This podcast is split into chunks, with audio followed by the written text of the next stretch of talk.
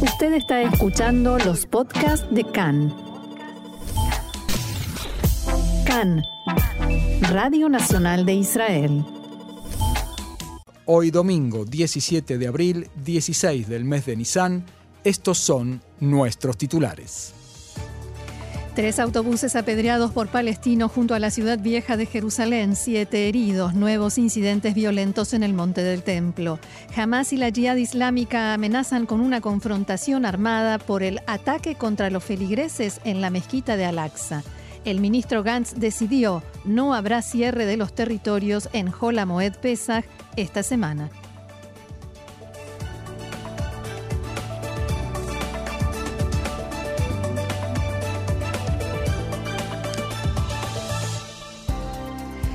Bien, y antes de ir al desarrollo de la información, Marcelo, te quiero preguntar cómo fue tu festejo, tu ceder, tu fin de semana de Pesaj. Fue muy bueno, como para todo el pueblo de Israel, con mucha comida. Muy rico. Eh, muy rico. Eh, Sabes que yo estoy casado con toda una familia sefaradí. Eh, no solamente con mi esposa, y entonces, eh, bueno, la comida acorde, ¿no? Eh, por tu lado. Y mi marido, que es Ashkenazi, también está casado con toda una familia Ashkenazi, entonces la comida acorde. He cocinado unos dos millones y medio de Knaidalach ah, y todos contentos. Y no, muy bien, muy lindo en familia y con, como los oyentes saben, en mi familia hay un nuevo integrante desde hace unos meses, mi primer ah. nieto, así que fue su primer ceder de Pesach un, momento muy lindo. Y el primero tuyo como Bobe, como abuela. sí, ¿Mm? Sapta Bobe. Así es. Eh, hoy tenemos un programa más relajado, en este, relativamente, en este, contexto. Después de la noche del ceder del viernes y la festividad de ayer, donde muchos israelíes, prácticamente todo el país, el chiste es que todo el medio país eh, llenó las rutas hacia el sur y el otro medio país llenó las rutas hacia el norte. Este es un domingo muy especial que coincide con Pesaj, eh, con la continuación del Ramadán, con eh, la Pascua cristiana. Hoy es el domingo de resurrección, así que Ramadán Karim para todos los musulmanes. Y, felices Pascuas para todos los. Pascuas, así es. Em, sí, esto, esto pasa muy de vez en cuando, ¿no, Marcelo? La última vez que ocurrió esta coincidencia fue hace 30 años sí, Sí, y hay que decir también una palabra sobre eh, la policía en este eh, fin de semana, que ya vienen eh, con muchos días de sobrecarga. Hoy a eso de las 7 ya lo vamos a comentar. grupos de jóvenes musulmanes enmascarados bloquearon los accesos al monte del templo o explanada de las mezquitas, pusieron tablas, piedras, objetos de metal, todo tipo de, objetos para evitar la entrada de judíos y de otros grupos. Por ley, todos tienen permitido eh, en esta semana entrar eh, a la explanada del Monte del Templo. Eh, la policía tuvo que entrar a dispersarlos y reabrir las puertas de acceso. Los judíos pudieron entrar, pero de a grupos pequeños y muy bien custodiados por efectivos de seguridad en el lugar. Es que estamos en el momento cúspide, momento más que sensible en Jerusalén desde el punto de vista de la seguridad, por esta combinación que mencionabas de Pesach, Ramadán, que no siempre coinciden, como ya lo comentamos, en el calendario musulmán no hay año bisiesto, las fechas no dependen de las estaciones del año y cada año se van corriendo para atrás. A veces coincide, por ejemplo, con Hanukkah en diciembre o, por ejemplo, el año pasado, como olvidarlo, el operativo Guardián de los Muros, la guerra del año pasado, también fue cerca de Ramadán y fue en mayo. Este año entonces coincide con Pesach y por eso la tensión sube y ha subido desde ya hace semanas. Esta ola de atentados que tenemos y que estamos sufriendo tiene que ver también con eso y hay un despliegue muy importante, muy visible de fuerzas de seguridad por todas partes. Ayer incluso en la playa, por momentos mm. había eh, muchos más policías que gente paseando según los horarios y ahora estamos en los días más inflamables. La pregunta, Marcelo, es ¿Cómo se intenta calmar los ánimos, calmar las aguas? Así es, fíjate lo que va a pasar en estos días. Mañana y pasado es Birkata Koanim, la bendición de los eh, Koanim, con padres a hijos. Va a haber decenas de miles de judíos que van a ir con sus hijos al cótel. Va a haber una aglomeración impresionante allí en el cótel, en el muro occidental. Y el temor es que haya, como ha ocurrido en el pasado, lanzamiento de piedras desde arriba y detrás del cótel, donde están las mezquitas. Y esta es una de las razones de la entrada reforzada de policías en el monte del templo, también para ayudar a los propios feligreses musulmanes que quieren venir y rezar tranquilamente. Y sí, a pesar de que el dilema siempre es qué hacer. Por ejemplo, el, diputado Ahmad Tibi de la lista árabe unificada hablaba hoy con Khan y decía que parte de la historia, parte del problema, según él, es que muchos de los revoltosos se retiraron desde el momento en que ya no había policías israelíes. El dilema es entonces si la entrada de policías resguarda, conserva la calma o más bien provoca los disturbios como una profecía autocumplida. Y yo te puedo decir, Marcelo, y esta es una experiencia que eh, hace un tiempo la comenté ya en el programa, hace un par de años, así que la puedo volver a contar, que no necesariamente la policía eh, provoca los disturbios en el Monte del Templo. Como vos sabés, hace unos años yo trabajé para un canal de televisión español como corresponsal y un día haciendo un informe desde el Monte del Templo cuando esperaba mi momento para poder eh, grabar, eh, para poder filmar, perdón, empecé a repasar mi texto por miedo a olvidarme cuando esté delante de cámara y se armó un revuelo tremendo porque alguien pensó que yo estaba rezando. Ajá. Eh, no, o sea, mi aspecto no, no, parece el de una mujer judía religiosa, pero de todos modos entendieron que era una mujer judía que Rezando arriba de, la de la explanada de las mezquitas. de las mezquitas, se armó un revuelo muy grande, eh, empezaron a insultarme y a acercarse de una manera muy amenazante muchos hombres. Eh, que, evidentemente salían o entraban de la, de la mezquita de Al-Aqsa y la policía terminó sacándome del lugar eh, y metiéndome durante un buen rato dentro de esa, de esa pequeña, ese pequeño despacho que tienen allí. Sí, porque hay que aclarar que hay un entendimiento entre el WACF, las autoridades religiosas en las mezquitas, y la policía o el Estado de Israel, de que eh, los judíos pueden venir, pero sin mostrar signos religiosos, sin, eh, sin rezar. ¿No? Eh, y si sí lo hacen, si sí entran con kipá o con estrellas de David, etcétera, entonces tienen que hacerlo con, coordinado y también con custodia policial y por el costado de la explanada de las mezquitas, no cruzar por el centro, bueno, toda una serie de Sí, ya vamos a ver que en todo lo que sucedió hoy, ese es un motivo que aparece eh, y que aparece con insistencia.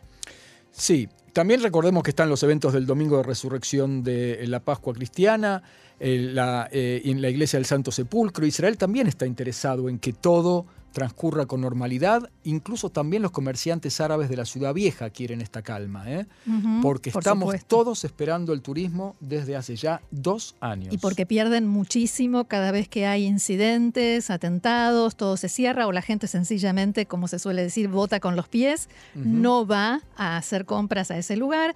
Están entrando, como decías, muchos turistas cristianos al país, lo que es bueno para todos. La mayoría, y yo diría que si no todos, todos, los involucrados queremos paz y tranquilidad en estos días tan cargados. Vamos entonces ahora sí al desarrollo de la información en detalle. La semana se inicia entonces con el alerta máxima de las fuerzas de seguridad y su despliegue reforzado a lo largo de todo el Cisjordania, la línea verde, y diversas áreas de Israel, en especial en Jerusalén.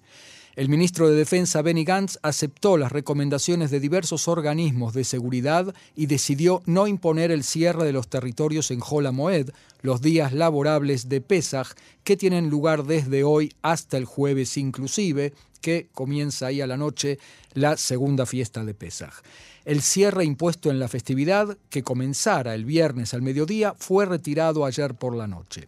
El ministro Gantz indicó que Tzahal continuará luchando contra el terrorismo de modo focalizado, al tiempo que continuará manteniendo la libertad de culto y la economía. Tres autobuses de la empresa Eged fueron apedreados esta mañana cerca de la Puerta de los Leones en Jerusalén. Siete personas sufrieron heridas leves y fueron trasladadas al hospital Sharet Zedek en la capital. Tres de ellos recibieron el alta médica durante la mañana. La policía y la gendarmería arrestaron a dos sospechosos de haber arrojado piedras. Al mismo tiempo, esta mañana, efectivos de la policía israelí ingresaron al monte del templo después de que cientos de jóvenes árabes acumularon rocas, piedras, metales, trozos de madera para bloquear las entradas, la entrada de visitantes. También arrojaron fuegos artificiales y otros objetos contra los efectivos israelíes. Cabe señalar que, como decíamos, el Monte del Templo se abrió esta mañana también para visitas de no musulmanes. Los policías retiraron todos los objetos que bloqueaban las entradas y arrestaron a varios sospechosos. En el lugar estallaron enfrentamientos y la Media Luna Roja informó que hubo nueve heridos. Los alborotadores tomaron los altavoces de la mezquita y llamaron a los fieles a concurrir al lugar. Abro comillas, han tomado la mezquita. Al-Aqsa está en peligro, decían. Continuaron incitando a la multitud mientras gritaban, entre otras cosas, ataques terroristas y apuñalamientos por Al-Aqsa. Y también pidieron la intervención del jefe del ala militar de Hamas, Muhammad Def. Los disturbios de hoy se producen a continuación de los graves incidentes del viernes. Jóvenes con los rostros cubiertos habían preparado enormes cantidades de piedra, madera, metales y todo tipo de objetos que acumularon en la explanada de las mezquitas y dentro de la mezquita de Al-Aqsa. También entonaron cánticos y gritaron consignas de apoyo a la violencia y a las organizaciones terroristas. Después que arrojaron piedras hacia la explanada del Muro de los Lamentos, la policía irrumpió en el lugar al mando del comandante de distrito Jerusalén, Doron Turgeman. Allí, dentro de la mezquita, fueron arrojados fuegos artificiales contra los policías israelíes. No todos los alborotadores se retiraron en ese momento y después de que la policía retrocedió, decenas de personas comenzaron a arrojar piedras y otros objetos contra los policías. Después de varias advertencias e intentos de diálogo, los agentes volvieron a entrar, algunos de los atacantes entraron en la mezquita y desde allí continuaron arrojando piedras, maderas y fuegos artificiales. La policía entró a la mezquita, arrestó a los alborotadores y reabrió el lugar. A todos los residentes les pedimos que se retiren del lugar. Dentro de algunos minutos les permitiremos ingresar y regresar a los rezos. Les pedimos que salgan para que podamos permitir que se lleve a cabo el rezo del mediodía. En este momento estamos limpiando la explanada de la mezquita, decía un agente de policía israelí. La plegaria del mediodía, en la que participaron unas 50.000 personas, se llevó a cabo sin inconvenientes. Después, algunos jóvenes intentaron derribar el cuartel ubicado en la dependencia de la policía israelí ubicada en el lugar y los efectivos lo impidieron. El resultado de todo esto fue 473 personas arrestadas, más de 170 de ellos fueron llevados ante la justicia para extender la prisión preventiva y obtener órdenes de alejamiento del monte del templo. La mayoría de los detenidos ya fueron liberados. Khan pudo saber que el operativo de arrestos masivos fue planificado de antemano por la policía en el marco de las conclusiones y lecciones aprendidas de disturbios violentos registrados en el pasado en el Monte del Templo. Y después de todo esto, la organización Hamas difundió esta mañana un nuevo comunicado en el que advierte que Israel es responsable de las consecuencias por lo que denomina el ataque contra los feligreses en la mezquita de Al-Aqsa. Abro comillas, Israel permite que los colonos irrumpan en la explanada de la mezquita y la contaminen, y eso es una provocación contra los sentimientos del pueblo palestino, de los árabes y de los musulmanes todos.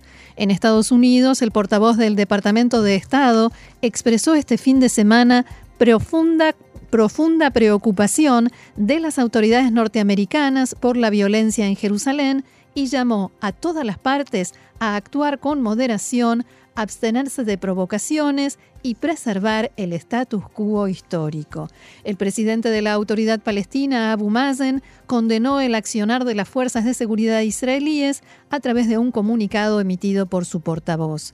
Los gobiernos de Egipto, Líbano, Arabia Saudita, Siria, Kuwait, Qatar, Bahrein, Emiratos Árabes Unidos y Marruecos condenaron la violencia en el Monte del Templo. También Jordania, aunque allí 70 parlamentarios no se conformaron con la declaración de repudio y exigen que el gobierno tome medidas concretas.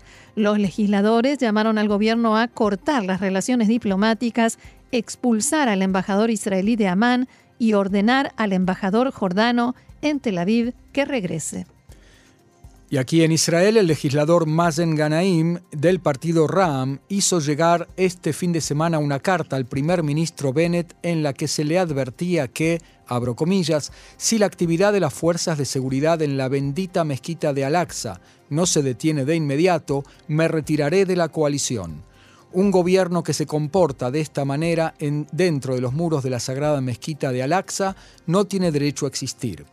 Ganaim instó a Bennett a tomar medidas de inmediato a fin de permitir que todas las religiones celebren sus fiestas en paz y tranquilidad. También Mansur Abbas, el titular del partido, condenó el ataque contra la mezquita de Al-Aqsa, sagrada y bendita, pero, al contrario del diputado Ganaim, Abbas dijo que su partido sigue comprometido con la coalición y llamó a conservar la calma. El ministro de la diáspora, Nachman Shai, del Partido Laborista, reaccionó ante las amenazas del Partido RAM de abandonar la coalición debido a los enfrentamientos del viernes en el Monte del Templo y dijo que no se puede renunciar a la seguridad israelí ni a la seguridad de los feligreses para mantener unida a la coalición a todo precio. No nos expondremos indefensos frente a las amenazas y la extorsión, dijo Shai en diálogo con Khan. El ministro agregó que los arrestos en el Monte del Templo anteayer estuvieron destinados a evitar el estallido total de violencia y demostraron su utilidad, ya que no hubo que lamentar muertos y los servicios religiosos se desarrollaron normalmente.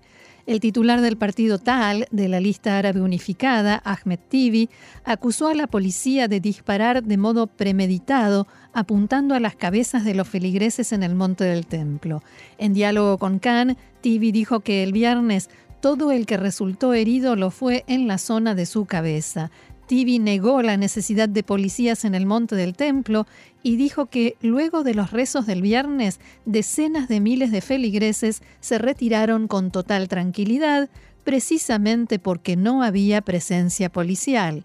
El titular de Tal negó la posibilidad de ingresar en la coalición y dijo que el gobierno de Bennett es peor y más brutal que el gobierno anterior en todo lo tocante a los palestinos y al negro. Perdón, un comentario, Roxana. Esto que dice Tibi del tema del disparo a las cabezas de los feligreses es absolutamente falso. Podemos dar fe de que incluso al contrario, en el ejército hay una decisión estratégica de no provocar muertos porque se entiende que no, hmm. hay, eh, no hay ningún beneficio en ello, al contrario, estimula más violencia. no solo no moral, sino que... Y, que, claro, que es, es, ineficaz. Entonces eh, hay, una, hay una decisión de no provocar muertos y de hecho no los hubo. Si, si, fuera cierto lo que dice Tibi, habría habido muertos. Sí, señor.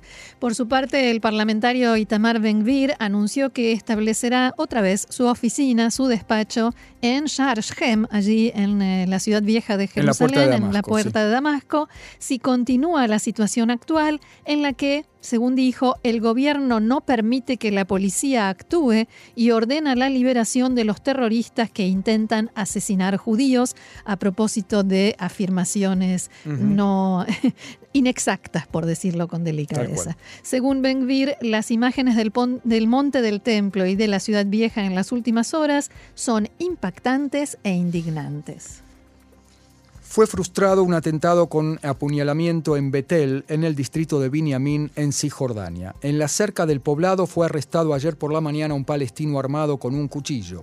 Fue capturado por el coordinador de seguridad del poblado y por el oficial de seguridad del Consejo Regional. El sospechoso, habitante de la aldea Silwad, al noreste de Ramallah, de unos 20 años de edad, admitió en su interrogatorio que tenía la intención de perpetrar un atentado terrorista.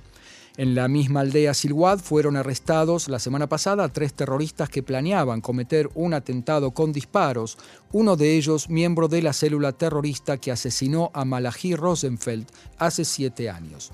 El titular del municipio de Betel, Shai Alon, exigió completar la reconstrucción de la cerca separadora en torno al poblado entero.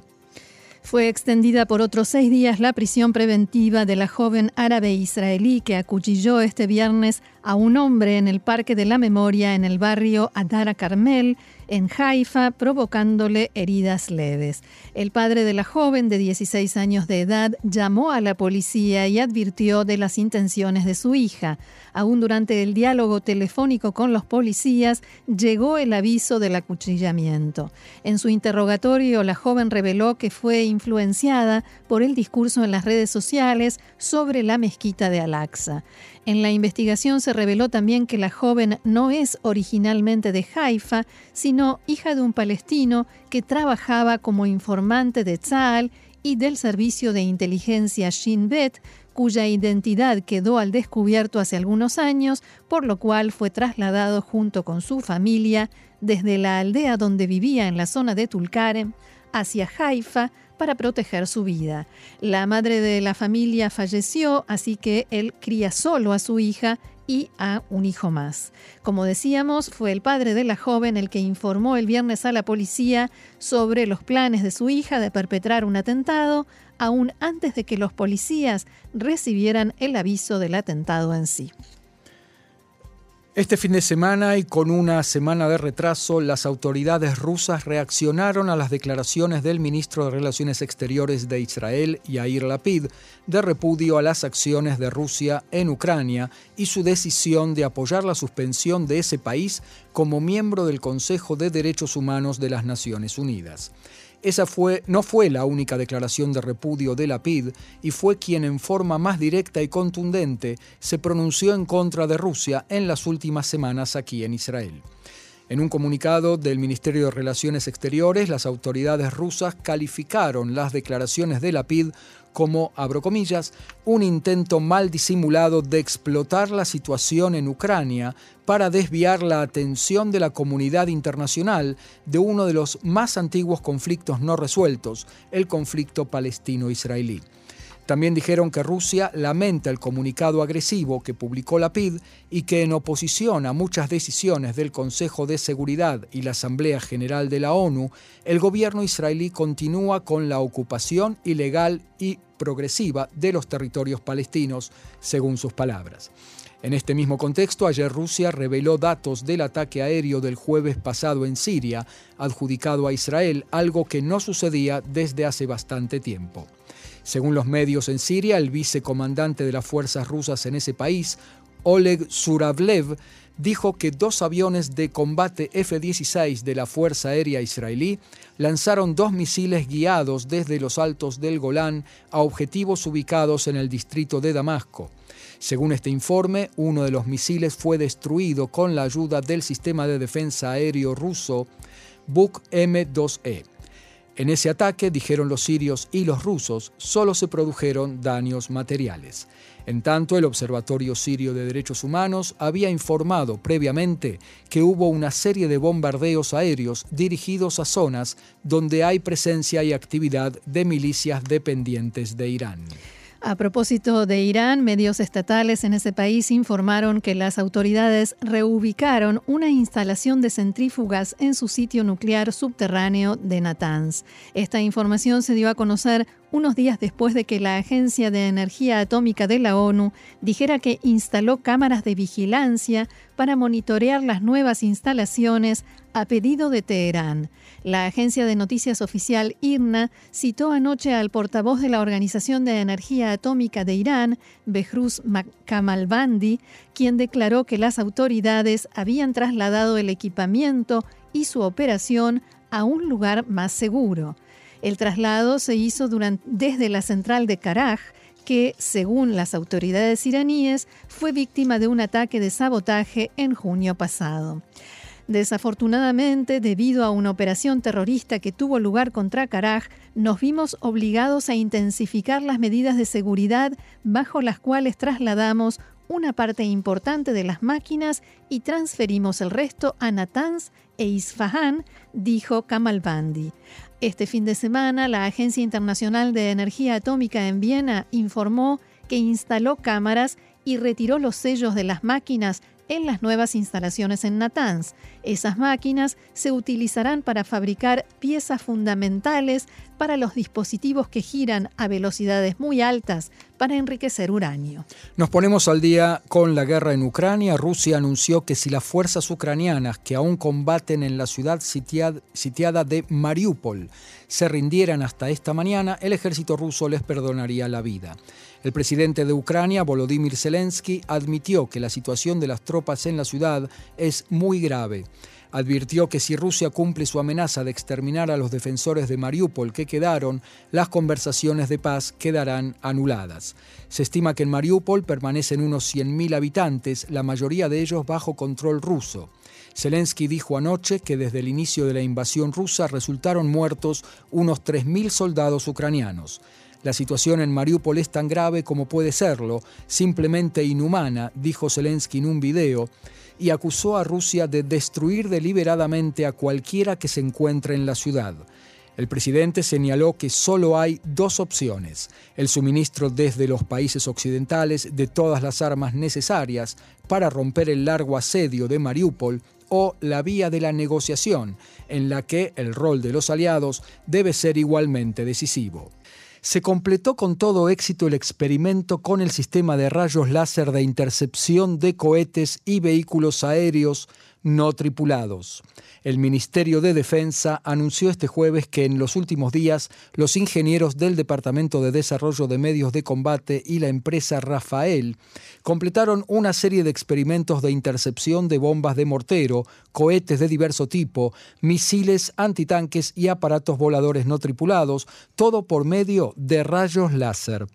La base de operaciones del sistema será transferida próximamente a la Fuerza Aérea como parte de la creación de la unidad Escudo de Luz para la defensa antiaérea con vistas a la entrada de esta nueva arma defensiva a su fase operativa dentro de un año, a lo sumo dos.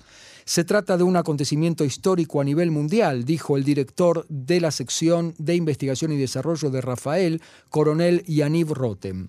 Durante el último mes trabajamos 24/7 en el campo de experimentos en el sur, luego de desarrollar un poderoso transmisor de rayos que actúa a una potencia de 100 kilovatios. Los equipos trabajaron noche y día para cumplir con los plazos y alcanzar con los experimentos antes de Pesach y así fue. El ministro de Defensa, Benny Gantz, dijo en diálogo con la prensa, se trata de un aporte colosal a la seguridad de Israel, un game changer sumamente significativo. Es la adquisición de capacidades defensivas a un alto rendimiento y un bajísimo costo que es casi inexistente. No hay magia en estos procesos y llevará todavía un tiempo antes que declaremos la operatividad del sistema, pero estamos en un camino claro y exitoso. Nuestra política de intercepción hoy es selectiva y este sistema aumentará sustancialmente la flexibilidad de acción. Las dos ventajas centrales de este sistema son que será posible interceptar con él amenazas por sobreterreno enemigo con alcances ilimitados y que ello dependerá del stock de misiles interceptores sobre camiones que hay que volver a llenar cada vez. El sistema funcionará en coordinación con los sistemas de defensa activa ya existentes, como cúpula de hierro, varita mágica y flecha, de modo que la nueva tecnología inteligente, junto con los oficiales de la Fuerza Aérea, puedan elegir en tiempo real cuál es el camino más rápido eficaz y barato para interceptar cohetes. En cuanto al costo, cada disparo tendrá un costo de unos 3 dólares y medio, nada en comparación con cada misil de cúpula de hierro que alcanza a decenas de miles de dólares. Y vamos a terminar con un aviso importante para los paseantes en este Pesaj. Que son muchísimos. Así es todo el país. Debido a la aglomeración, fueron cerrados los 15 balnearios en torno al Kineret, el lago Tiberíades. Más de 20.000 paseantes han llegado esta mañana a las playas del Kineret y en la Asociación de Balnearios han solicitado al público que no venga más gente al lugar.